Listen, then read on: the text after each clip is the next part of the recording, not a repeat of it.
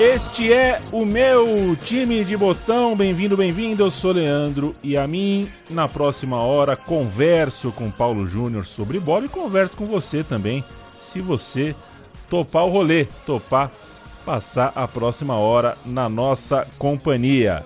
Bom dia, boa tarde, boa noite e muito boa noite, na verdade, porque hoje o tema tem o simpático, singelo, poético nome Noites Europeias de um tal Carequinha. Paulo Júnior, é... é brincadeira o que jogou Zinedine Zidane, a gente vai falar muito sobre Zidane. Um jogador que eu acho que cativou ao longo do tempo, e para fazer esse roteiro a gente andou visitando algumas atuações dele, né?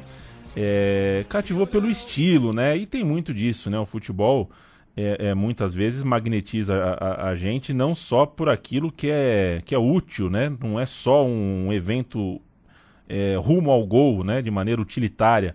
Às vezes é o, o, magnético ali, às vezes é a maneira como domina a bola, como gira, como usa o corpo. É, e o Zidane, se não é, para mim, o melhor, o maior jogador que eu vi nesses meus trinta e tantos anos de vida, ele é, acho que, o jogador mais irrepetível. Dari Leandro e a mim, um abraço para quem acompanha meu time de botão. Zidane é, sem dúvida, um dos maiores jogadores que eu vi, um dos caras que eu mais gostei de assistir. E tem algumas coisas que, para mim, são muito legais quando a gente pensa sobre Zidane. Primeiro que o Zidane é um cara que precisa ver jogar, né? As estatísticas, os números não bastam muito pro Zidane, né? Para você ter uma ideia, o Zidane é eleito o melhor do mundo em 2003 e no Campeonato Espanhol 2002-2003, o Zidane faz nove gols e dá quatro assistências, né? Então, quem pegar ali é, os números do, da temporada, o que, que o Zidane fez tal, os gols, as assistências, elas, eles não vão te contar tanta coisa. Não é um cara cujo é, Wikipedia, cujo, cuja tabela numérica vai te explicar exatamente. Então isso para mim é muito legal, porque mostra que é um cara que foi reconhecido por isso que você falou, pelo jeito de jogar, pelo controle do jogo, pela capacidade de ditar o ritmo de um jogo, de controlar a bola. A gente viu isso muito bem em alguns dos jogos icônicos do Zidane, né? E uma outra coisa que eu gosto muito do Zidane é todo o potencial ter aparecido com a seleção. Pessoalmente, isso isso me isso faz o cara ganhar uns pontos assim comigo porque ainda que a gente vai falar das noites de torneios europeus por clubes aqui, né? A gente vai falar de é, Champions League, Copa da UEFA, Intertoto, Supercopa, essas coisas. Eu acho que o grande Zidane foi o da França. Tem impressão, posso estar falando uma besteira aqui, talvez nem todo mundo concorde, mas acho que o melhor Zidane, quem assistiu a Copa do Mundo 98, a Euro de 2000, a Euro, ah, vou pular a Copa de 2002 por conta da lesão, a Euro 2004, a Copa 2006, quem assistiu esse pacotão, eu acho que tem uma síntese bem completa do Zidane, diferente de outros jogadores, nem todos conseguem nesses torneios pela seleção desempenhar seu melhor futebol, e acho que o Zidane desempenhou. O meu time de botão de hoje vai passear pelas noites europeias de Zinedine Zidane. A gente selecionou uma dezena de partidas que nos ajudam a pontuar e a explicar é, o que foi o Zidane em competições é, continentais na Europa. O Zinedine Zidane se aposentou da carreira de jogador há 15 anos, né? em março de 2006. A gente está fazendo esse programa para entrar maio de 2021. É, ele jogava pelo Real Madrid quando fez o seu último jogo europeu por clubes. Foi eliminado da Champions League naquela ocasião é, pelo Arsenal. Né? O Arsenal tirou o Real Madrid do Zidane. Em maio e junho daquele ano vieram os últimos amistosos pela seleção francesa e a última Copa do Mundo, que terminou com a famosa, inesquecível cabeçada do Zidane no meio do peito, na caixa dos peitos de Marco Materazzi, bom zagueiro que fez uma excelente Copa do Mundo É, e pouco se fala disso, eu faço questão sempre de falar. O meu time de botão. Bom era o Materazzi? Quando você vê a plaquinha do Canavarro, bom era o Materazzi. Ou não é pra não tanto? é pra tanto, o Canavaro era o, o zagueiro bom, mas é, é- é- tem que fazer justiça. O Materazzi pegou uma bucha, né? Que o Nesta se machucou. Materazzi pegou uma bucha na Copa do Mundo e jogou muito bem. Fez gol na primeira fase, fez gol no mata-mata, jogou de lateral, jogou de quarto zagueiro, fez uma excelente Copa do Mundo, uma Copa acima do que é a média dele, a média da carreira dele, né? Isso você tem que levar. E a cabeçada foi um negócio de louco, né? A primeira vez, eu lembro bem assim da cena. Quando mostra o replay, deu um negócio, né? Foi, foi meio Que chocante. loucura. E a gente tem que sempre lembrar. Quando um jogador consegue, justo na competição grande, é, fazer. é, ter a sua melhor performance, justo na hora grande, isso tem que ser levado em conta. O Materazzi conseguiu.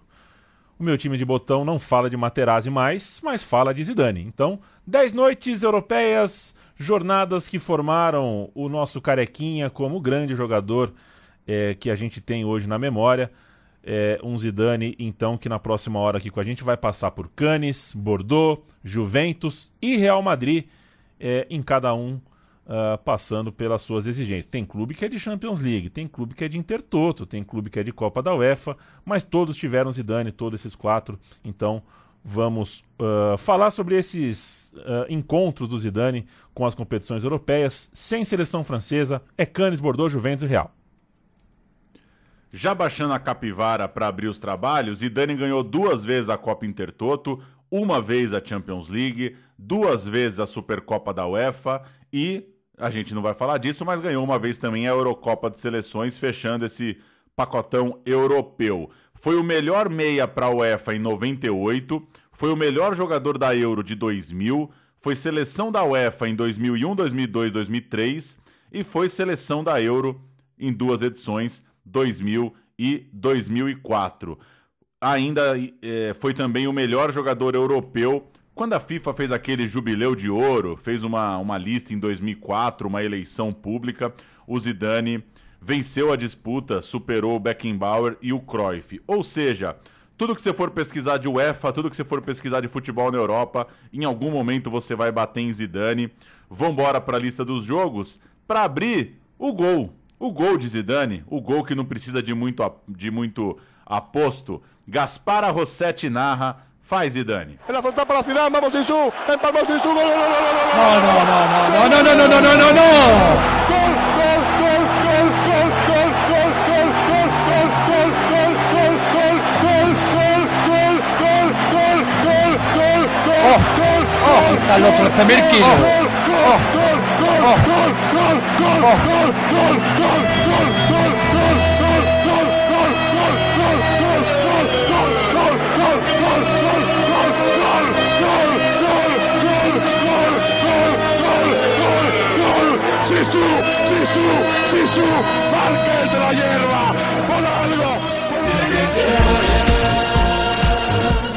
A gente começa a lista dos 10 jogos falando sobre o Canis.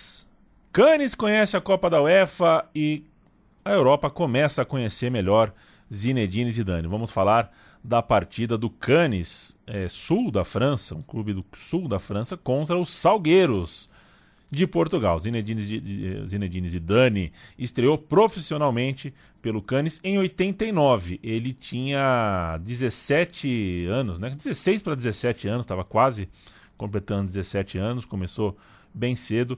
Alguns grandes filmes, porque Cannes, né, Paulo? É, Pois é, ele estreou na semana do Que festival. loucura, né? Cê- olha, é, eu não indico Cannes, se você quer saber, assim mesmo. Eu passei um dia em Ah, Cannes. não, não, não. É Bom, bom é São Bernardo. Eu indico São Bernardo. Não vá pra Cannes, vá ver filme em São Bernardo. Pois é, eu achei Cannes meio, meio miado, mas. É, e muito, muita gente cor-de-rosa, cara. Tinha uns tiozão, aqueles tiozão cor-de-rosa, parece o Evandro Mes... o Otávio Mesquita, sabe? É. As pessoas meio laranja. Eu não gostei muito, não. Mas vamos lá, né? Porque teve o Festival de Cannes, o Zidane deve ter assistido algum desses filmes no seu vídeo cassete. Vamos fazer uma lista aqui, Paulo? Festival de Cannes de 89, maio de 89, enquanto um tal Zidane estava estreando pelo time profissional do Cannes. alguns filmes do festival que acontecia naqueles dias. Começa daí, vamos no pinga-pinga. Cinema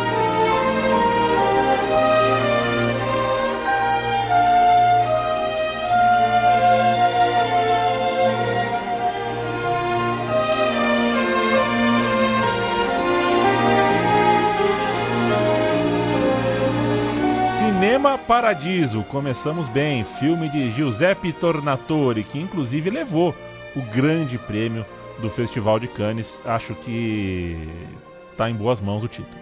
Filmaço, aço. Faça a coisa certa de Spike Lee, outra pérola. Que loucura.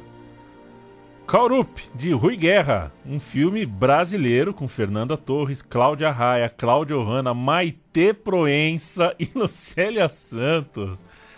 Você já pensou, cara? Bombaça. Que beleza. bom filme, bom filme. Mystery Train, do Jim Jarmusch. Tava lá em Cannes em 89 também. Sexo, Mentiras e Videotape, filme de Steven Soderbergh, levou a Palma de Ouro. A Palma de Ouro, que é, no caso, o grande prêmio. O- A Palma de Ouro é o bichão mesmo. Palma É, e o grande, é o, o Grand grande Prix prêmio é o quê? O Grand Prix é um, tre- é um prêmio paralelo. A Palma Ah, de tá. Ouro é o bichão. então, Esplendor, do Héctor Escola. é, Vida Cigana, porra, do Custurica. Vida Cigana de Emir Custurica, que levou o melhor diretor. É, tem um pouco de bronca do Custurica, mas é bom diretor. Santa Sangre, do absurdo e monstruoso Jodorowsky. E Contos de Nova York, filme de Woody Allen, Francis Coppola. Que isso, os três tenores aqui. Woody Allen, Francis Coppola e Martin Scorsese. Os, os três juntos bate- bateram na mesma máquina. É, meu, York, que loucura. loucura, hein? Cada Você um viu fez- Contos de Nova York? Não, não vi Contos de Nova York. É, eu não sei, talvez a vida é muito curta, né, pra ficar indicando filme, mas vê, vê, dá uma chance, dá uma chance pro Contos de Nova York. Festival de Cannes 89, só pra dar o serviço completo, eu abri aqui todos os prêmios do Festival de Cannes só pra não ficar pela metade. A Palma de Ouro é o Bichão, melhor filme, o cara vai lá pra ganhar a Palma de Ouro. O Grand Prix é esse prêmio paralelo que passa um pouco pela originalidade, é um, é um filme que também agradou.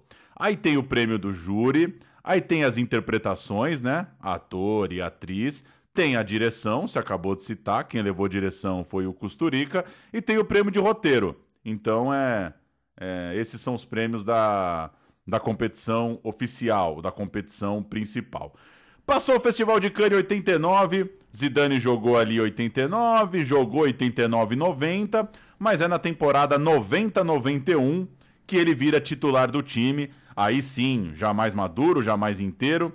O Zidane, ele é 72, então ali 90-91 ele ainda não tem nem 20 anos e ele já faz parte de uma campanha histórica do clube que termina no quarto lugar, se classifica para a Copa da UEFA e vai então debutar no futebol europeu de clubes. Essa temporada 91-92 é a temporada de estreia do Cannes num torneio UEFA.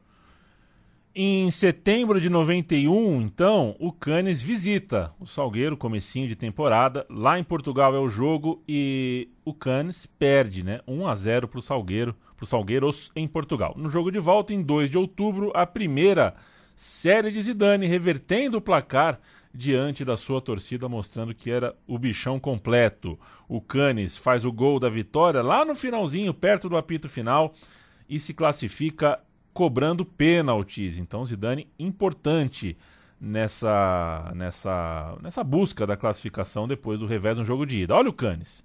Goleiro Michel Dussuyer. Adik Kut, Jean-Luc Sassou, Daniel e Bray. Fernandes, Azanovic, Gueri e Zidane. Lonré e Priot. Entraram o Durri e o François Omambiik, o camaronês, que foi inclusive o autor do gol. O técnico era o, o retranqueiro Boro Primorac. Os jogadores mais importantes desse elenco que você cantou são o Lucas Fernandes, que é, que é campeão da Eurocopa de 84 como titular da França. Então era um cara ali jogando num clube modesto, mas que vinha daquele que era até então o grande título da seleção francesa. O Asanovic, croata que jogou toda a Copa do Mundo de 98, quem lembra bem dos álbuns de figurinha vai lembrar, do Asanovic. E o autor do gol, que você acabou de citar, o Omar Biik, jogador de três Copas do Mundo por Camarões. Ou seja, era um time modesto, mas tinha aí pelo menos três caras que eram relevantes para suas seleções nacionais. E só um registro: em agosto de 94 é a estreia de Zidane na seleção francesa, França 2, República Tcheca 2, com dois gols do Zidane no fim. No pós-Copa de 94, Copa essa que a França não se classifica, o Zidane chega na seleção, entra num jogo contra a República Tcheca, marca dois no fim. O time já tem uma turma boa que chegaria na Copa de 98. Então, esse momento aí, 90, 91, 92, é o Zidane aparecendo legal. Ele vai virar jogador da seleção já quando o Brasil é tetra, já em agosto de 94. Esse Fernandes que você descreve como o melhor do time, né, como o principal jogador, o jogador mais importante desse Canes, é o jogador que fez o gol de pênalti, o gol derradeiro na Copa de 86, que eliminou o Brasil. Aquele Pois é. fantástico Brasil e França, né? Se a França fizer, França continuará na Copa do Mundo. E o Brasil está fora. Vem Fernandes. Tenta se descontrair Fernandes como pode. Se fizer o gol, a França está na Copa do Mundo e o Brasil está fora. Bateu o gol da França! Está classificado o time francês! Cabe ao Fernandes o pênalti. Ele deve ter falado um dia no vestiário ali pro Zidane, né? Cara, eliminar o Brasil é uma delícia, cara, se você soubesse. E aí o Zidane guardou a informação para usar um dia. Jogo 2. É o Zidane campeão da Intertoto de 1995.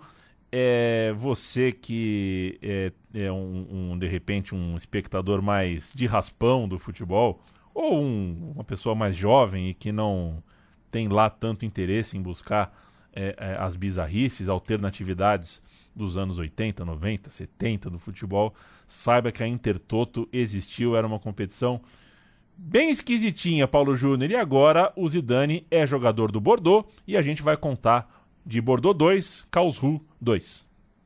Pois é, Zidane então começa a carreira no Cane e em 92 ele se transfere para o Bordeaux. O Intertoto, a Copa Intertoto é aquele campeonato que tinha mais de um campeão, né? A- o cruzamento ia acontecendo e no final tinha vários vencedores. Ele, esses vencedores conquistavam vagas na Copa da UEFA, um torneio melhor, claro. Então aqui é mais um registro do, da primeira taça da vida do Zidane, o primeiro título, o primeiro campeonato europeu que ele foi até o fim. O Bordeaux ganhou por 2 a 0 na Alemanha e depois empatou por 2 a 2 em casa, superando ali o time alemão naquele mata-mata. Aqui já tem gente mais conhecida, a escalação daquele Bordeaux, Rouard, Crossi, Dogon, Prunier e Lisa Razou pela esquerda, jogador campeão do mundo. Felipe Lucas, Dutuel, Wishgat e Zidane, Djugarri e Tolô na frente. O Lizarrazu é o cara do time, viu? Quando alguém te perguntar no boteco, Leandro e a mim, quem era o bom do Bordeaux de 95? Era o Lizarrazu. Capitão do time, voando, é aquele lateral esquerdo que arma o time praticamente, é a válvula de escape. É ele que recebe na esquerda, sofre o pênalti, bate o pênalti e abre o placar nesse jogo decisivo pela Copa Intertoto. Temos o lance, temos o gol do Lizarrazu, famosíssimo, campeão do mundo anos depois, que era um ótimo lateral esquerdo nesses tempos de Bordeaux. Le ballon dans les pieds de Christophe Dugarry face à Reich. En retrait Vitschke pour Lizarassou dans la surface. Penalty. Faute dans la surface de réparation. Faute, m'a-t-il semblé, de Kyriakov sur Bixente Lizarassou. Et penalty après tout juste deux minutes de jeu. Voilà qui commence bien pour les Bordelais. Et comme euh, en équipe de France la semaine passée, c'est Bixente Lissarassou qui s'apprête à tirer ce penalty. La faute de Kyriakov, nous la reverrons tout à l'heure. Après le tir de Lissarassou. Et dans les buts, il y a Rettmayer, il n'avait pas joué le match aller.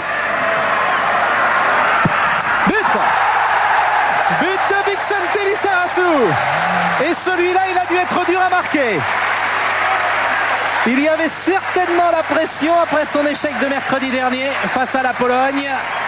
Et bien voilà. Gol do Lizarrazu, é, Vivo Bordeaux, campeão da Intertoto. Um Bordeaux você recomenda? O Bordeaux, eu, se, eu, se eu recomendo Bordeaux, não conheci Bordeaux, Paulo, mas dizem que é uma cidade bem. Sabe quem mora lá? O Leonardo Escudeiro, da Trivela, do- Ah, da é? redação da Trivela. Ele mora lá. E se ele mora lá, gente boa que é, ele não ficaria numa cidade roubada, com certeza. É, ganhou, ganhou a Intertoto. É, acharam outros outras formas né, de apurar equipes para competições europeias e aboliram a Intertoto, que de fato não despertava lá é, é, a atenção do grande público. 1996 tem um jogo 3. O, o Zidane ainda é atleta do Bordeaux e agora a gente conta um jogaço. Bordeaux 3, Milan 0. O Bordeaux chegou à Copa da UEFA e o Zidane teve. é, acho que esse foi o seu primeiro grande desafio na carreira, um desafio realmente mais parrudo, né? Enfrentar um time do porte do Milan, com a escalação que tinha aquele Milan. O, o Zidane tinha 23 anos, estava ganhando espaço na seleção francesa, que inclusive tinha a ausência do Cantona, né? O Cantona tinha agredido um torcedor, dado aquela voadora Justo! Justo, né? No caso, É justo. justa a voadora. A voadora justa e a suspensão também, né? A suspensão justa, a voadora justa, e tá... é o tipo de história que tá todo mundo certo. Pois é. Pois é. É, e é, com, sem o Cantona, a seleção francesa abriu espaço para que o Zidane ah, entrasse aos pouquinhos e se tornasse a referência que se tornou no time nacional. Pauleta.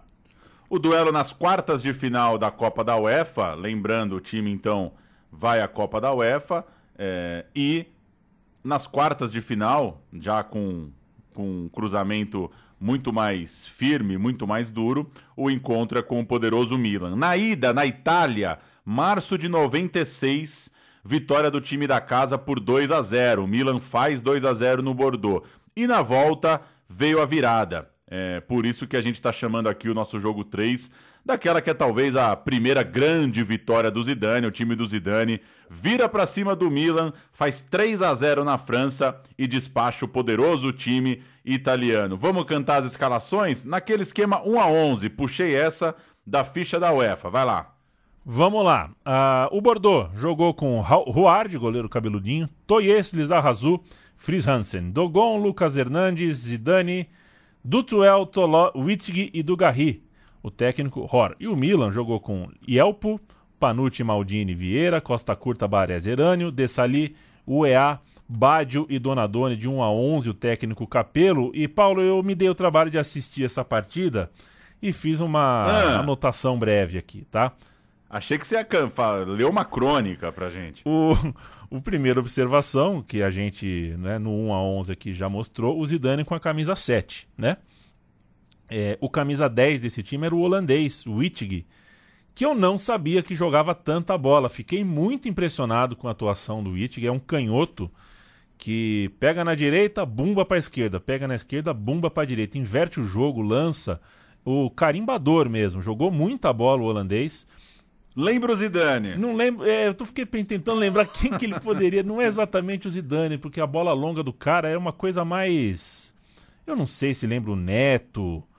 É, mas sei lá, foi um dezinho, dezinho mesmo. Dezinho de, de, de carimbar a bola mesmo. Gostei muito. E o Zidane era o 7, um outro meia, mas ele vinha mais de trás. O Zidane era um jogador mais de usar a passada larga ali, de puxar o ataque, né? De começar as jogadas, mas não não estava no pé dele a decisão das jogadas, o penúltimo passe, a conclusão. Era um jogador um pouquinho mais atrás. É, e ainda assim, né, mesmo sem ser a estrela do meio de campo, faz algumas jogadas que a transmissão e o estádio faz aquele, dá aquela parada, né? E o francês fica falando ulalá, ulalá. É, inclusive o Platini comentava, comentando o jogo na transmissão que eu encontrei. É, jogando muito, mas não era o principal jogador do meio de campo. E registro também que o Lizar Azul, que você já descreveu como dono do time, e de fato era dono do time, sabe quem me lembrou muito? O Sorin. É, embora o time parecesse em alguns momentos jogar com três zagueiros, e o Lizarrazu era um deles pela esquerda, é, tinha um esquema ali, uma maneira de, de alguém recuado, o time montar a linha e o Lizarrazu virava um sorim da vida.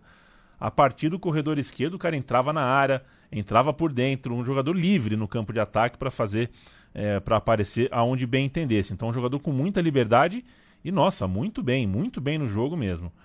E demais, o que, que mais eu anotei aqui? Tem o Tolote, né, o atacante que fazia a dupla ali com o Dugarry, que me lembrou. Fez o primeiro fez gol, o primeiro né? gol é, num, num cruzamento da esquerda, numa linda jogada que começa com o It na direita, lançando para o outro lado, invertendo, a jogada acontece. É, ele é o Paulo Nunes francês. Um jogador muito semelhante também no estilo ao que a gente viu o Paulo Nunes fazer em Grêmio, Palmeiras e outros clubes. É, acho que os destaques desse time do, do, do, do Bordeaux são esses. E quanto ao Milan, atuação apagadíssima de Roberto Baggio. E, enfim, foi, fiquei desapontado de ver Baggio sumido e o EA até participando, mas errando quase tudo, foi engolido pela zaga do Bordeaux. Badio ou Zidane? Zidane. Zidane, né? Zidane. Vamos ouvir o terceiro gol, gol de Djugarri. Terceiro gol na jogada de Zidane, né? Ele carrega a bola pro lado esquerdo da tela aqui. A bola é, chega no, no, no Zidane, chega no Djugarri, desculpa, o Djugarri faz o gol da classificação. E com muita festa, né? Você viu o jogo, você pode dizer, um 3 a 0 daqueles para para ficar marcado de fato para a torcida. Vamos ouvir o terceiro gol. É jogada do Zidane. O segundo já sai num- numa falta cobrada pelo Zidane. O terceiro é uma assistência dele. Bitschke face à De Sailly, ils sont deux. Zidane, Bitschke, c'est un de trop. Lizarazu, Zidane. Allez, 3 contre 3 si Panucci ne revient pas. Oh là là. Zidane qui va le redonner à Dugarry dans la Allez, surface. allez. Frappe et but Oh quel but Super Oh là là, quel but de Christophe Dugarry 3-0 pour Bordeaux Est-ce qu'il faut se pincer, Michel Allez, on y est, on est bien, on est bien. Ah, Michel qui est debout dans la tribune et qui dit encore, encore, mais extra Foi bom você observar, Paulo, que o, a atmosfera no estádio do Bordeaux. sinistro, é, né? é, praticamente não se vê é, mais. Não só na Europa, mas em lugar nenhum do mundo. Impressionante. Só pra gente não, não deixar batido, a gente tá falando dos 10 jogos do Zidane por clubes, né? É, mas teve a Euro, né? A gente tá aqui, ele jogando pelo Bordeaux, tem a Euro 96 e é uma Euro bem mais ou menos. A França empatou muito nas eliminatórias, já não estava bem. O Zidane virou titular em 95 da seleção. Só que ele é importante só numa vitória contra a Romênia, em Bucareste, na qual ele é titular, faz um gol. Isso acontece em outubro de 95, mas nada de muito ah, incrível, não. Na Euro, mais resultado do que propriamente boas atuações. Enfim, 0 a 0 com a Holanda, 0 a 0 com a República Tcheca. É, faltou, faltou desempenho, faltou resultado, faltou tudo. A França não disse a que veio na Euro de 96, que foi disputada na terra da rainha, a famosa Inglaterra.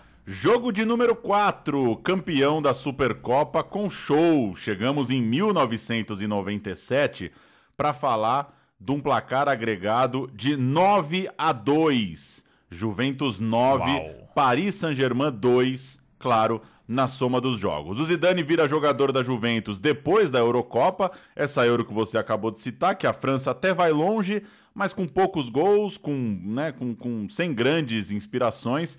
Mesmo assim, o Zidane tá com moral, vira jogador da Juventus, está se tornando um jogador importante, e aí tem a sua primeira grandiosa temporada. Ali na Juventus é que o Zidane vira um dos melhores jogadores do continente de fato. Ele vence a Série A, ele ganha a Copa Intercontinental no jogo contra o River Plate no Japão. Zidane não ganha a Champions, mas tá no jogo do fim do ano lá no Japão e é eleito o melhor estrangeiro do campeonato italiano. Vale lembrar que em dezembro de 97 tem aquela pelada que a gente já contou aqui, Europa contra o resto do mundo. É o jogo que o Ronaldo e o Batistuta mostram pro Zidane quem é que é bom mesmo. Então, 97 é um ano muito importante pro Zidane. Já tá na Juventus, brilha na Série A, logo que chega na Itália, é, já né, sai da Euro com essa moral para ser contratado por um clube maior. Enfim, é um, um momento em que vira uma chavinha ali. Agora a Europa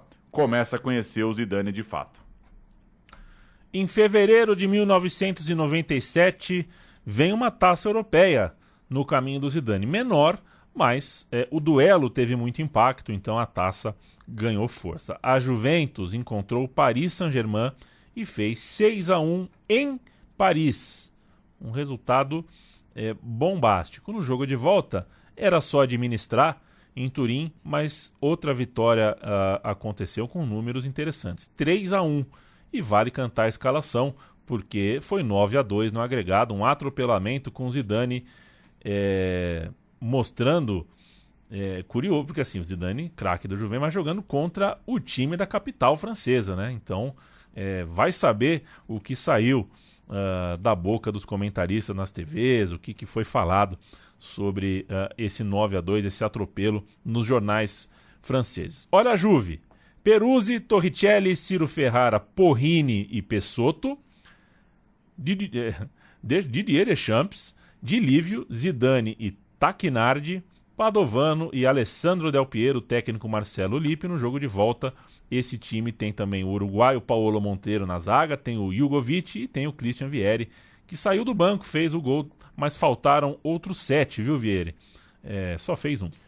O Paris Saint-Germain tem muitos parceiros do Zidane em campo. Lamar, parceiros de seleção francesa, eu digo. Muita gente ali que depois ou antes tinham jogado com o Zidane pela seleção. Lamar, Domi, Legan, Ingote e Algerino. Funier, Guerrin, Leroy, Raí, Loco e Deli Valdez. Deli Valdez, esse ataque é bom demais, né? Raí, Loco e Deli Valdez. O Leonardo sai do banco, ele participa dos jogos. Time comandado pelo Ricardo Gomes. Olha que legal. Ricardo Gomes, o Raí e o Leonardo viram um totó de Zidane e companhia pela Juventus.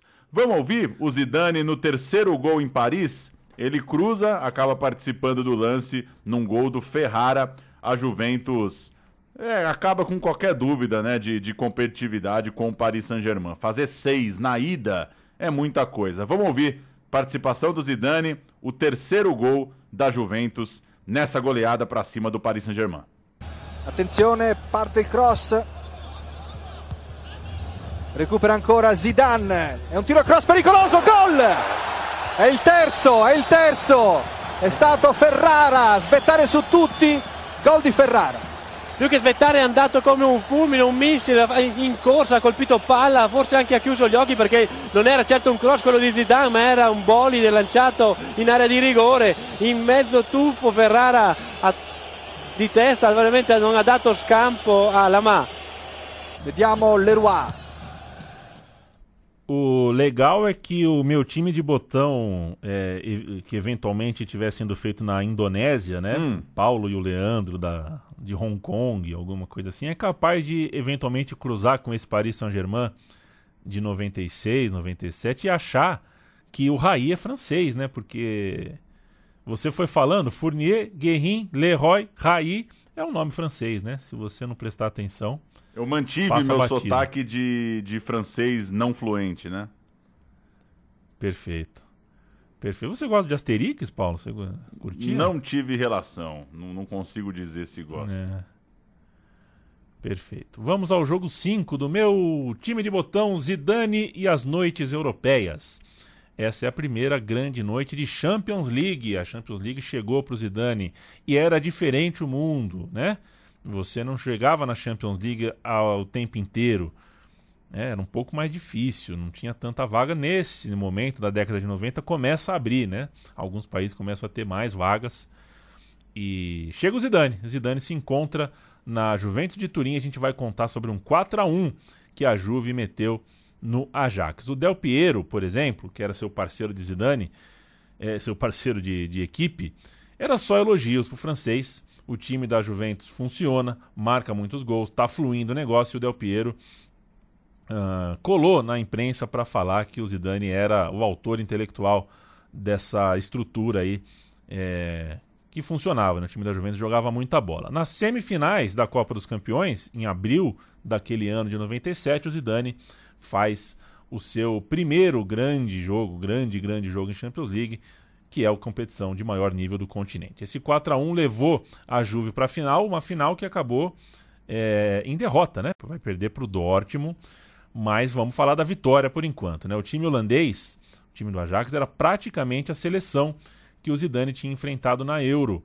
um pouquinho antes, né, Paulo? Era o time, a seleção da Holanda, o Ajax era a base com os reforços do finlandês Litmanen e do seu ídolo, é, o Babangida, nigeriano, que você adorava o Babangida no videogame, comprava Babangida, tudo, tudo para você do Babangida. Eu nunca entendi muito a sua pira. É, Babangida ou Oba-Oba Martins? Babangida. Babangida, né? Babangida.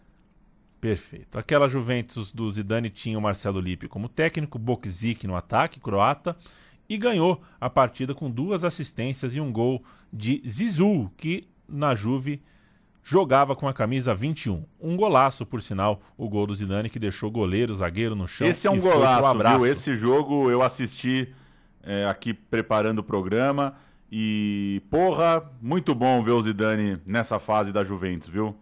solto, um time bem objetivo, bons atacantes, o time que funciona, o time se entende, mas também não fica tanto com a bola assim, um time mais objetivo, mais vertical mesmo, e um Zidane dando arrancadas, né, mais jovem, coisa que depois é, acabou diminuindo um pouco já nos tempos de Real Madrid. É, é meu Zidane favorito, viu? É, em termos de clubes, esse Zidane da Juventus que joga com um monte de fera. Depois no Real Madrid ter um monte de fera também, claro.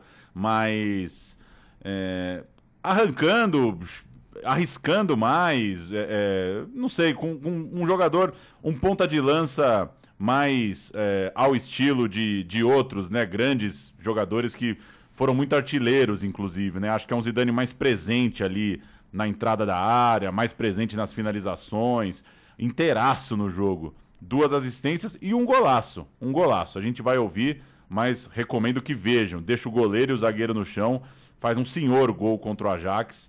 Para mim, o Zidane mais legal que, que o futebol de clubes viu é esse aí da Juventus.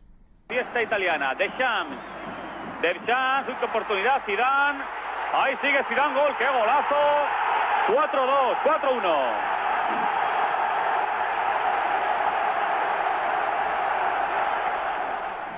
Tá a narração, tá o gol do Zidane. É aquilo que eu falo, viu, Paulo? Às vezes, jogo de futebol, você jogar com um cara muito bom pode ser perigoso, né? Porque é, o, o, o, zagueirão do Ajax machucou o Van der Sar, né? É, porque um cai em cima do cê outro. Viu, você viu esse lance?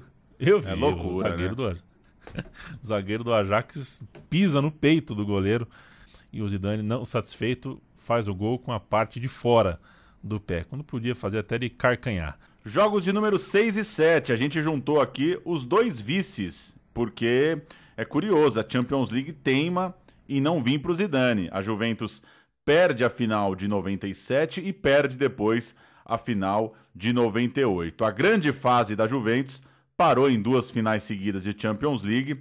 Em Munique contra o Borussia Dortmund, aliás, no seu estádio favorito. Esse jogo, é... eu assisti o jogo, eu não gostei do jogo não, viu?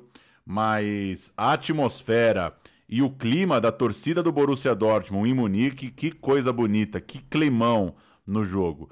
Borussia Dortmund e Juventus em Munique, 97, uma marcação muito forte do Lambert, né, que era o, o escocês, o volante do Borussia, não deixou o Zidane jogar, Zidane teve muita dificuldade. O Marcelo Lippe foi de Boxic e Vieri na frente, tomou 2 a 0 em meia hora, dois gols do Borussia Dortmund, duas espetadas, dois gols, e voltou com o Del Piero no intervalo. Fez uma substituição até ousada, sacou o Porrini, que estava jogando de lateral direito, voltou com o Del Piero, jogou a, a defesa toda meia. É, foi, foi, foi batendo ali, um efeito dominó, foi virando a defesa de lado para cobrir a lateral direita. E foi para o segundo tempo com três atacantes: Boxic, Vieri e o Del Piero que tinha entrado. O Del Piero diminuiu, foi ele o autor do gol, mas no fim deu o Dortmund 3 a 1, interrompendo o bicampeonato da Juventus. O Zidane dá algumas clareadas, ele dá um chute na trave, uma bola que ele recebe na meia esquerda, traz para dentro e dá um chute rasteiro na trave, mas a Juventus não faz um bom jogo. É engraçado, é cheio de fera. O Deschamps vivia uma fase muito boa também. Uh, o Del Piero entra bem no jogo, mas o jogo não flui muito. Não, não consigo dizer que a Juventus amassou o Dortmund atrás do empate. Não, não acho que chegou para tanto. E o Zidane tem alguns espasmos, dá umas espetadas, né? Essa bola na trave, um outro chute que ele, que ele exige uma boa defesa do goleiro alemão, mas não é um grande jogo, não. Acho que o Dortmund fazendo dois gols ali, os gols são aos 29 e 34 do primeiro tempo, dá uma esfriada no jogo. O jogo fica mais ao desejo do, do Dortmund que é um bom time também, né? O time de Matias Sammer, o time do, do, do técnico Otmar Hitzfeld, é um time interessante do Dortmund, um time, claro, campeão europeu, claro que tem talento também, mas fiquei um pouco decepcionado com, com tava esperando um desempenho um pouco melhor da Juventus, vendo a final que eu, que eu não me lembrava dos detalhes. Perdemos para o Dortmund, Paulo. Agora vamos perder para o Real Madrid também, é isso? É isso. Um ano depois, em Amsterdã, lá estava a Juventus de novo, agora contra o Real Madrid. O time é mais ou menos o mesmo, mas agora tem o Davids no meio-campo e tem o Filippo Inzaghi na frente. O Inzaghi faz dupla com o Del Piero. O gol do Mihatovic, todo mundo lembra desse jogo, 1 a 0 para o Real Madrid. Há quem diga que impedido. Isso é uma loucura e eu adoro essas coisas. Eu fico, eu adoro essa coisa de, de lance inconclusivo, né? Até hoje tem mesa redonda, você acha aí no YouTube, debatendo se o gol estava impedido ou não estava. Porque no início da jogada, a bola é afastada e na câmera, é, é, na câmera principal tem um cara aqui embaixo, é, aqui embaixo na câmera, como se ele fosse o lateral esquerdo aqui da defesa. Ele participa ali do começo da jogada, sai o cruzamento e ele está saindo. Quando a imagem vai lá para cima, porque a conclusão da jogada é o lance já na outra ponta. Quando vem o cruzamento da outra ponta, o plano da câmera já não pega mais esse cantinho aqui de baixo. Então não dá para saber se o cara saiu em tempo ou não, né? É, alguns lances uhum. assim na história, né? Falei de um jeito bem, bem duro aqui para tentar ser didático de explicar, né? A clássica jogada que nasce de um cruzamento de um lado o gol vai sair no cruzamento do outro lado e não fica muito claro se a turma do início da jogada dava condição ou não.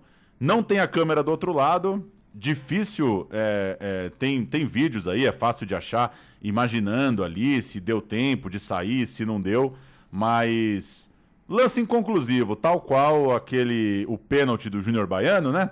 Mais ou menos na mesma Sim. época a gente espera uma câmera norueguesa. Foi a, foi a câmera norueguesa que, que achou o puxão? Acho que a foi. gente espera um dia. É, seria meu sonho, um dia ligar no Fantástico e, e ver uma matéria sobre a, a resolução de alguns lances. Acho um barato a dúvida que o futebol consegue manter por anos e anos. Mas fato é, para passar a régua aqui nos jogos 6 e 7, que o Zidane chegava a duas finais de Champions League e dois vices. E aí a gente não vai falar de euro, mas só para lembrar que a gente pula a Euro de 2000, que é a consagração máxima da seleção. França campeã, Zidane melhor do torneio, melhor em campo e gol de falta contra a Espanha, melhor em campo e gol de pênalti contra Portugal. É mais ou menos o time campeão do mundo, só que mais leve, né? Usa mais o Henry, usa mais o Trezenhê, o time já está mais uh, entrosado, afinado, leve para jogar, sem aquela pressão da Copa do Mundo e flui demais. Então, se esse Zidane lamenta ter perdido duas Champions, naquele mesmo embalo ele ganharia a Copa e ganharia a Euro dois anos depois. E nesses tempos de VAR, é, centímetro por centímetro, né? Quanto tempo a gente não perdeu com o tira-teima da Globo, né? que o boneco virava de uma hora para outra, né? O jogador virava um boneco de pebolim, aí a câmera enfim, tudo para falar que estava 15 centímetros impedido, 20 centímetros impedido. Hoje a gente vê que aquilo era mais pura cascata, não tinha a menor condição daquela tecnologia esclarecer, tirar qualquer tipo de teima. E é, quem nunca usou o argumento do, pô, o tira-teima falou que tava, então tava, para se defender ou atacar uh, algum debate futebolístico não teve tiratema e me recordo desse jogo com muito carinho, esse jogo Real Madrid e Juventus, porque foi, enfim, foi teve um, um Maitá 5, Campo Belo 3. um pouquinho antes dessa final. Era a grande rivalidade do bairro do Campo Belo. Eu jogava pelo Campo Belo junto com o Gabri, meu irmão, Sema. Perdemos para o Maitá, o time do técnico Risadinha. Cadê você, Risadinha? Que era um gente boa. A gente achava que não era porque a gente era moleque, né? A gente era criança e ele era o técnico do rival. Ah, o que a gente odeia de, de rival por causa de bola e depois ver que os caras eram de boa, né? Pois é, pois é. Um abraço pro Risadinha, pro Maitá. Todo o pessoal do Maitá. Sabe quem jogava no Maitá, Paulo? Ah. O Giocondo, nosso amigo Giocondo. Ah. Que a gente. É, o Giocondo do. do. do. Do- Esqueci o nome do time, naquele time de laranja que a gente enfrentou recentemente aí. Demos um sacode neles, inclusive. Recentemente. Antes da pandemia, né? Ei, recentemente, hein? Pois é. Aquele time que era da USP lá, que tinha o Moncal, acho que era da USP, sei lá também. Paulo, vamos pro jogo 8. 2002, o jogo, o gol. Real Madrid 2, Bayer Leverkusen 1. O Zidane chegou no Real Madrid para a temporada 01-02, rumo à Copa do Mundo. E o time tinha vencido a Champions League de 98 em cima do próprio Zidane. Então deve ter recebido na coletiva de, de, de- de- apresentação um lembrete sobre isso. Né? Agora você está do outro lado. É, e o Real Madrid, em 2000, tinha batido o Valência, né? era campeão contra o Valência, um jogo que aconteceu na França, em Saint-Denis.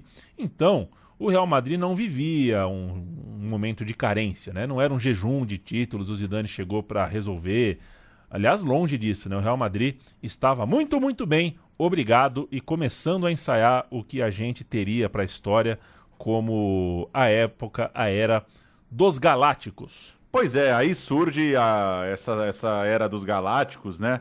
Em 2000, o Florentino Pérez contratou o Figo do Barcelona por 60 milhões de euros e começou uma pilha de contratar um cara grande por temporada. O Figo em 2000, o Zidane em 2001, o Ronaldo em 2002, o Beckham em 2003. O nível tá caindo, Pérez. O Owen em 2004, o Robinho e o Sérgio Ramos em 2005. Claro, Sérgio Ramos não era um galáctico, mas pelo tamanho, né, que ele tomou depois, acaba que ele entra um pouco nesse bolo. Era uma contratação importante, era um cara que estava despontando bem. E, e é muito louco, né? Como ver que o Sérgio Ramos está em plena atividade e ele é a conexão com esses caras que, que parece que pararam faz um século, né? E aí tem duas formas de entender o fim dessa era dos galácticos. Uns dizem que é em 2006, quando o Florentino Pérez deixa a presidência do clube em fevereiro, o time cai é, na Champions League, o Zidane está se aposentando, aquela coisa, e meio que ali simbolizaria um fim da era dos Galácticos.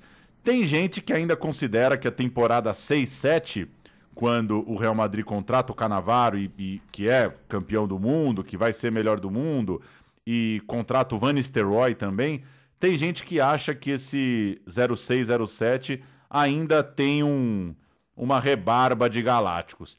Eu fico com a primeira opção. Acho que o Zidane parou, ali acaba a era dos galácticos, é 2006, é o pré-Copa do Mundo, ali é, acaba essa era. Mas de toda forma, vamos voltar para o jogo em questão, o jogo de 2002. O ponto alto dessa era dos Galácticos acaba sendo ilustrado no gol do Zidane, aquele gol, o voleio na final da Champions League de 2002, primeira conquista dele, né, europeia ali pelo clube, ele ganha o título diante do Bayer Leverkusen e é, fica ainda mais importante esse título porque essa era dos Galácticos ainda ganha o Campeonato Espanhol de 2003, mas depois passa três temporadas sem títulos. Ou seja, o, o grosso ali da história dos Galácticos, ela é, me- ele é meio baixo astral, né? Então esse o, o gol do Zidane, o gol que todo mundo vê e revê milhões de vezes, ele tem essa importância não só pela beleza, claro, foi eleito aí trocentas vezes o gol mais bonito de tudo, mas também porque depois daquela Champions, ainda que, que viria uma Liga de 2003, o Real Madrid teve muita dificuldade em vencer, em ganhar os principais jogos. O Zidane vinha bem. Ele tinha feito um gol é, em Barcelona, em Camp Nou, no duelo contra o Barcelona, na ida é, da semifinal. Jogou muito esse E o- dia, viu? Jogou, eu né? só não coloquei esse jogo porque. Não, eu pensei nesse jogo depois de ter colocado a final e achei que não precisava ter dois jogos ali coladinhos do mesmo campeonato. Acaba que o gol da final rouba a cena, mas o Zidane joga muita bola no Camp Nou nessa histórica semifinal Barcelona e Real Madrid. E, é, e a curadoria do Zidane é sempre difícil de ser feita porque é, um bom editor de melhores momentos, o Zidane vai arrebentar todo o jogo, né? Porque Ah, é? um chapeuzinho ele dá, né? É, um, um- al- alguém, alguém ele põe no chão, né? Enfim. o próprio documentário, né? Trocentas câmeras voltadas só Sim. pro Zidane e deu um baita de um filme, né? O, o, o- o é. tapa de lado do Zidane deve ser o mais bonito de todos os tempos. Sem dúvida. Ah, o time do Real Madrid era bastante ofensivo, né? E tinha naquela decisão Maquelele de volante, Zidane, Figo e Solari na- na- no meio e o Raul e o Morientes no ataque. Haja trabalho para o Maquelele. As opções ali para o setor eram o ótimo Flávio Conceição, o ótimo Gucci e o ótimo McMahon. Ah, não, peraí, peraí. Você deu a deixa perfeita. O ótimo Flávio Conceição, o ótimo Gucci, eu já achei esquisito. Aí na hora de você vir com o bom McManaman, você tá muito generoso. Hoje você tá muito generoso. O objetivo do Florentino Pérez e do técnico Vicente Del Bosque estava sendo cumprido. O time do melhor jogador do mundo de 2001, que era o Figo, para a FIFA, né? Não para gente, contratava o melhor jogador do mundo de 2000, o Zidane, e dava liga, né? Funcionou. É, em mais uma final de Champions League do Real Madrid, dessa vez Figo e Zidane juntos em campo. Quem abriu o placar foi o Raul. Craque! O Lúcio, craque, né? Craque. O Lúcio, ótimo Lúcio, empatou aos 45 e no finalzinho do primeiro tempo, o tempo parou e Zinedine Zidane acertou o chute dos chutes. É, a ideia de bater aquela bola de primeira já era genial antes da execução. Eu aplaudiria só a ideia, mas o cara ainda uniu a ideia à execução de forma genial. Um dos gols da história do futebol. Golaço, sobe som para Zidane. Real Madrid campeão da Champions. Otra vez Iván Elguera, cabeza levantada. Abre los ojos, sube el pecho, juega con Roberto Carlos. Soltan Sebastián le marca, juega con Solari, este pica pelota. Roberto Carlos puede sacar el centro. Pica por arriba, le va a quedar a Zidane. ¡Gol! No, no, no, no, no, no, no. That's not a goal. It's a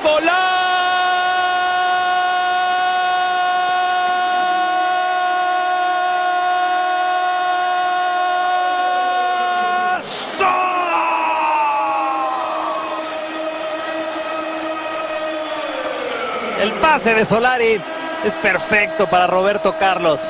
Él sabe que está Zinedine Zidane a la entrada del área, levanta la pelota y Zidane con el espacio necesario se acomoda, le pega de volea con la pierna izquierda y pone el balón en el ángulo de la portería de George Wood, probablemente para lo que ha sido el mejor gol en la historia de las finales de la Champions League. Lo acabamos de ver en este partido. E só para não perder a corneta, né, que é um, do, é um elemento fundamental para a existência desse programa, só sai o voleio porque para variar o Roberto Carlos erra o, o balão para a área, né?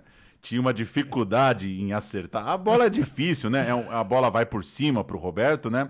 E ela pica e, o, e o- o marcador tá chegando, né? Ele não tem muito tempo de virar o corpo e de chapar pra área. Então ele mete um peito do pé, né? Meio pro bololô. Pra meia-lua ali, pro bololô. É... Mas brincadeira, Roberto Carlos foi um grande. Mas errou muito cruzamento na vida. Errou muito cruzamento na vida porque gostava de soltar o pé.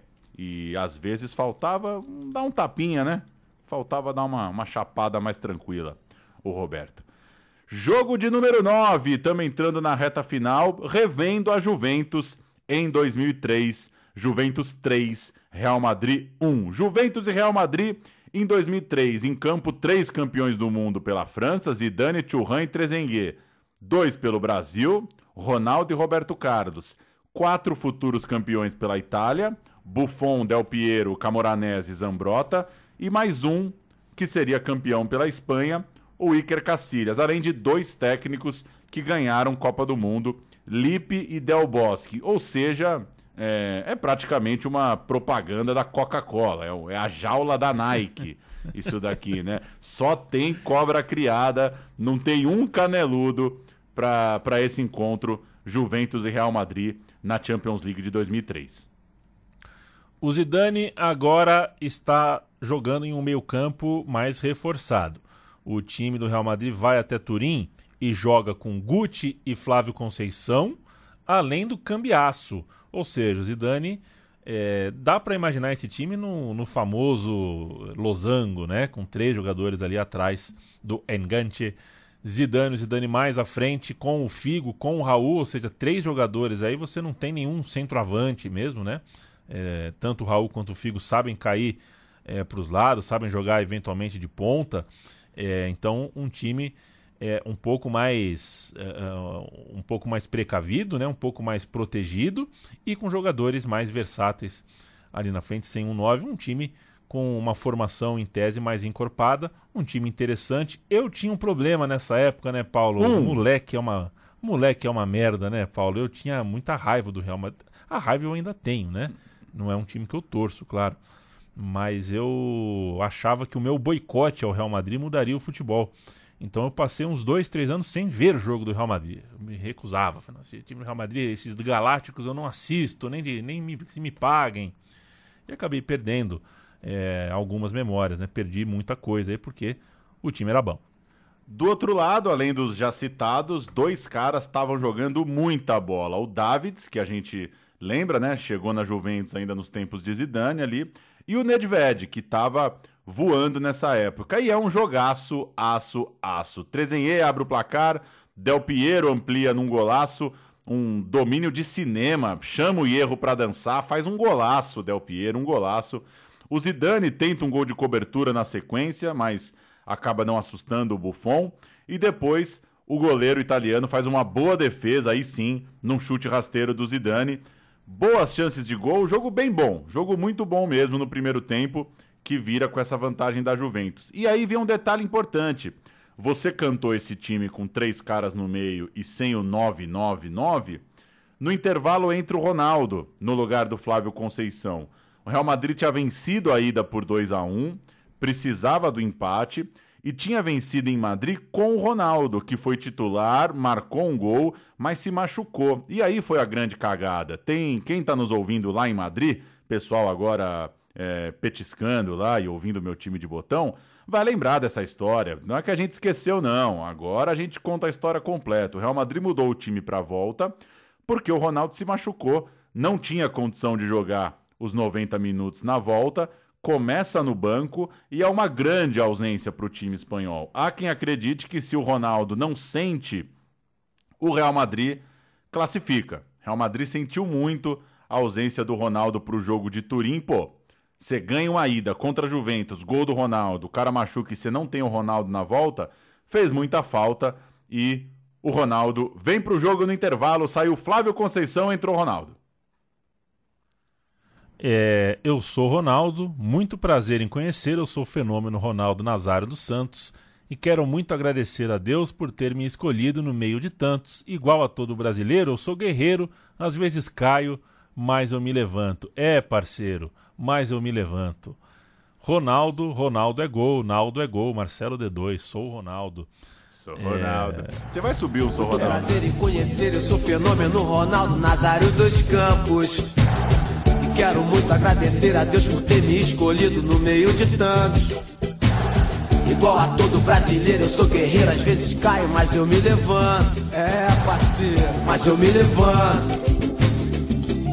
Sou Ronaldo. O brasileiro entra bem no jogo. É engraçado chamar o Ronaldo de o brasileiro, né? Você não, go- não gostou do meu início de parágrafo aí? O brasileiro entrou bem no jogo. Com minutos em campo, ele já deu uma escapada. Ele era um pouco ensaboado, né? Sabia umas coisas de bola ali. Um Salamalek estava impedido, mas deu uma escapada. Depois outra. Foi derrubado pelo Monteiro. O Monteiro gostava de derrubar pessoas, inclusive deveria ter sido judoca. pênalti. Mas o Figo uh, bateu mal, né? Bateu mal, o Buffon defendeu. E na sequência o Real Madrid respondeu, foi para cima. Nedved recebeu bola no contra-ataque e marcou de primeira 3 a 0 Um lindo 3 a 0 é, da Juve. O Real Madrid até teve a chance de mudar essa história, mas não a mudou. Já pertinho do fim, Zidane recebeu a bola como se for um atacante, entrou pelo lado esquerdo da área, bateu cruzado, 3 a 1 e eliminação na semifinal da Champions League. Vamos fazer um sobe-som desse partidão, desse partidaço entre Juventus e Real Madrid. Três Juventus, um Real.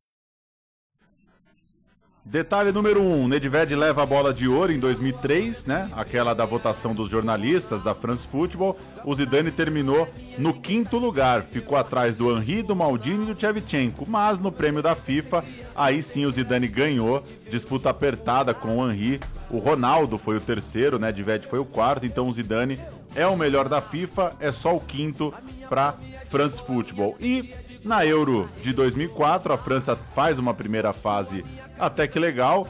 Ganhou da Inglaterra na estreia com dois gols do Zidane no time clássico clássico da França. Maquelele, Vieira, Pirret, Zidane, Henri, Trezennier, o, o sexteto ali de manual. Passou em primeiro no grupo, mas aí caiu para zebra, a Grécia. A Grécia, campeã da Europa, tirou a França de Zidane nas oitavas de final. Ainda assim, o Zidane é o único jogador da França a estar tá na seleção do torneio.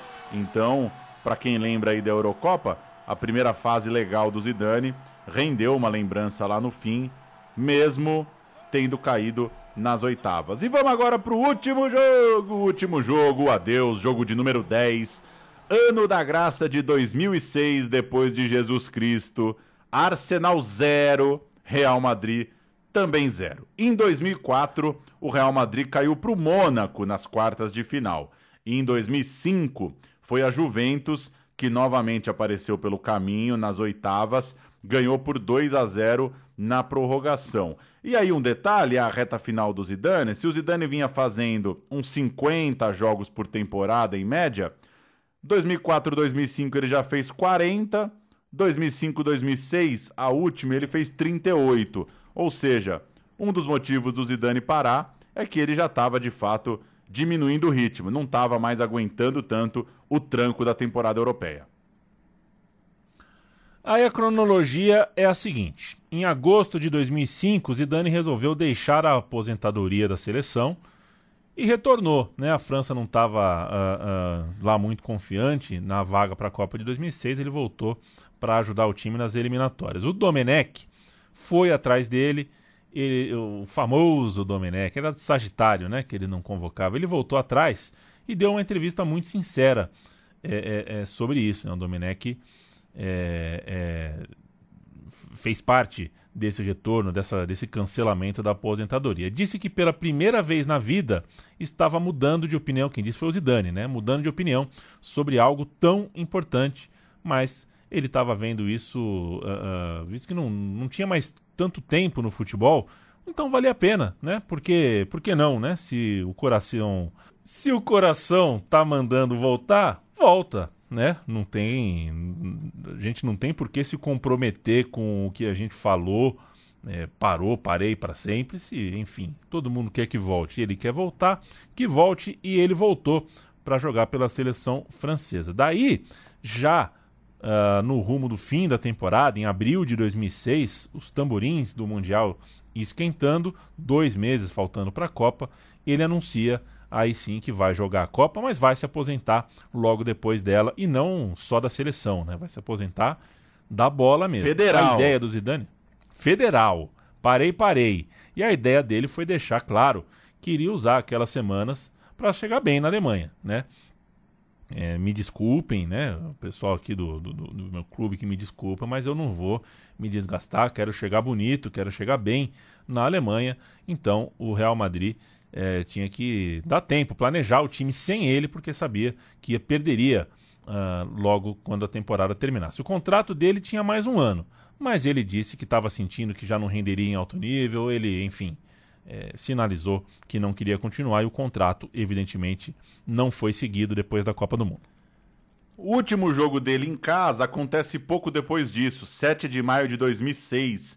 O um empate por 3 a 3 com o Vila Real, que virou filme, né? Filme conhecido, as câmeras todas voltadas ali para Zinedine Zidane. Depois, ele fecha sua carreira por clubes numa derrota para o Sevilha fora de casa. Mas claro, falamos da aposentadoria, vamos para a despedida europeia do Zidane. Oitavas de final da Champions League, 8 de março de 2006. Highbury, que era legal, hein? Legal demais, Muito o Highbury, legal. legal de ver. Arsenal com vantagem, tinha feito 1 a 0 na ida, num jogo que Thierry Henry deitou o cabelo no Santiago Bernabéu, jogou muita bola. O Arsenal venceu por 1 a 0 em Madrid recebia agora o Real em London. Vamos lá. Lehmann, Eboé, Sendeiros, nossa senhora, os Sendeiros bati, hein?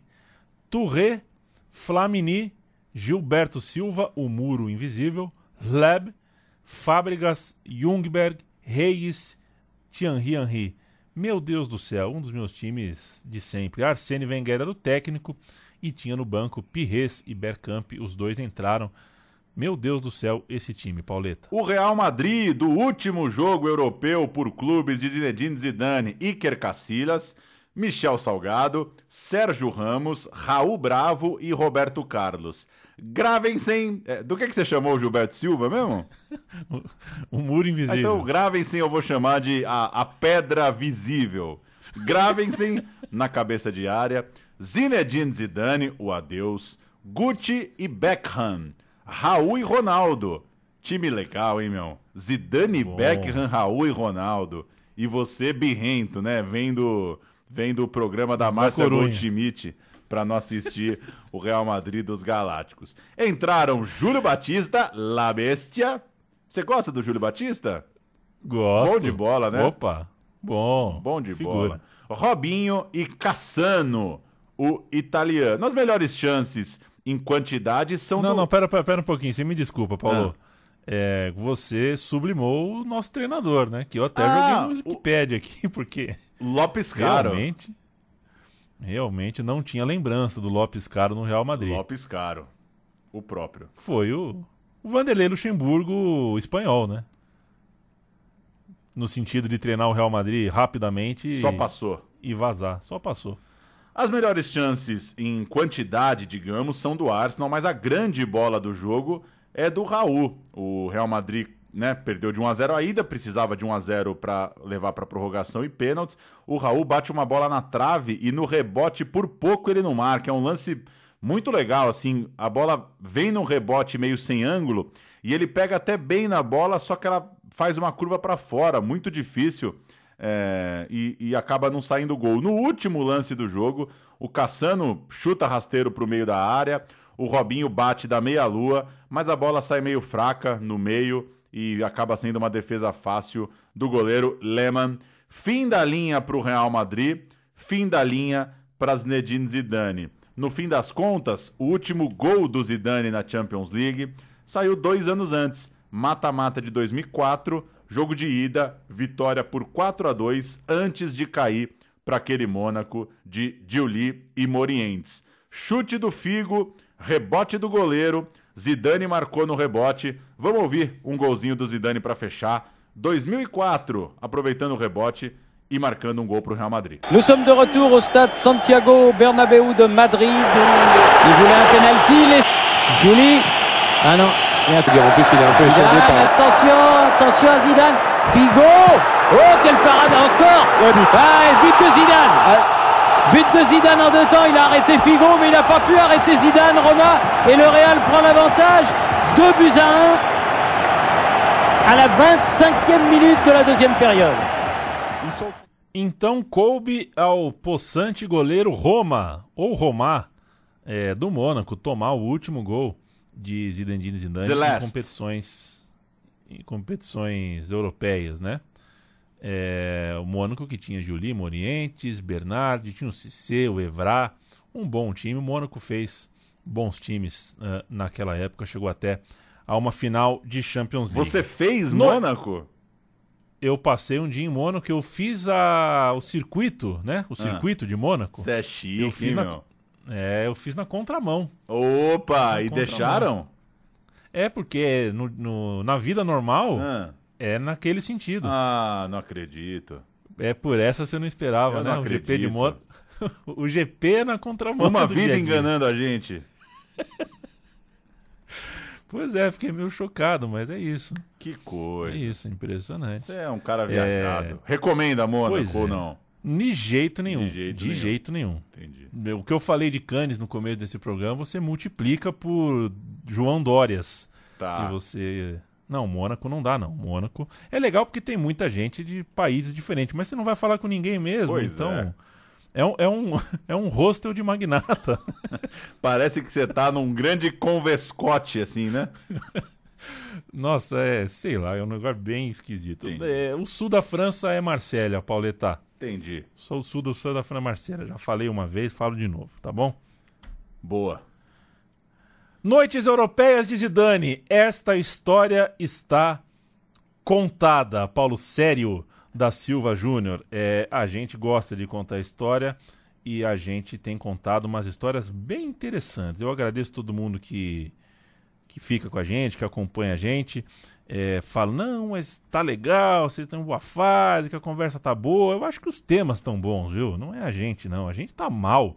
A gente tá sofrendo, a gente tá numa num- numa fase horrorosa da nossa vida, não sei que, né, não- a gente- bem a gente não tá bem para fazer o programa, mas os temas estão bons, né? Os temas estão legais. Passear por 10 noites europeias do Zidane, para mim foi um grande prazer, Pauleta. É isso. Vamos que vamos. Zidane foi um dos grandes, é um dos caras que dá saudade de poder assistir num sábado que você tá de bobeira, numa terça-feira de Copa dos Campeões. E a gente conseguiu curtir, né? Não me lembrava de. Né? nu- nu- Nunca tinha visto um jogo inteiro do Zidane no Bordeaux. Lembrava pouquinho da Juventus, foi legal assistir para conhecer um outro tipo de jogador, né? Mais jovem. Eu acho que o Real Madrid dos Galácticos acaba entrando numa milonga que meio que dá uma nhaca em todo mundo ali, né? É até curioso, né? Pensar que Zidane e Ronaldo jogaram alguns anos juntos e você não fala assim, né? O time do Zidane e Ronaldo, né? É, esse time, ele, ele, ele é meio difícil, assim, você, é, digamos, confeccionar uma memória de, de dentro de campo, assim, porque, de fato, muito craque, muita cobra, mas várias vezes eh, eles acabaram não funcionando. O que acontece, né? O que acontece é natural. É, preferi o Zidane da Juventus. Achei, achei legal, também por conhecer, também por uma experiência pessoal minha. O Real Madrid já era muito mais televisionado, né? Já é um momento em que o Zidane já é muito maior e que o time já é muito mais midiático. Mas já falei demais, vamos que vamos. Agradeço para quem segue acompanhando o meu time de botão. A nossa presença nas redes sociais se resume a um website é, que você chega assim, é http, dois pontos, barra, barra, Twitter, Twitter com dois T's, Twitter, é, dois T's no segundo, né? Primeiro T, twitter.com barra podcast underline, o, o, o tracinho deitado, o tracinho no pé da letra, Botal. Ele não aceita tios, esse website. twitter.com barra podcast botão. Lá você manda suas reclamações, seu pitacos, fala o que gostou, fala o que não gostou. E assim a gente segue meio firmes, nem tão fortes, mas vamos que vamos. Valeu, valeu quem fica com a gente esse tempo todo. Valeu, Pauleta. Três vezes por mês a gente está de volta. Este é o meu time de botão. Até mais.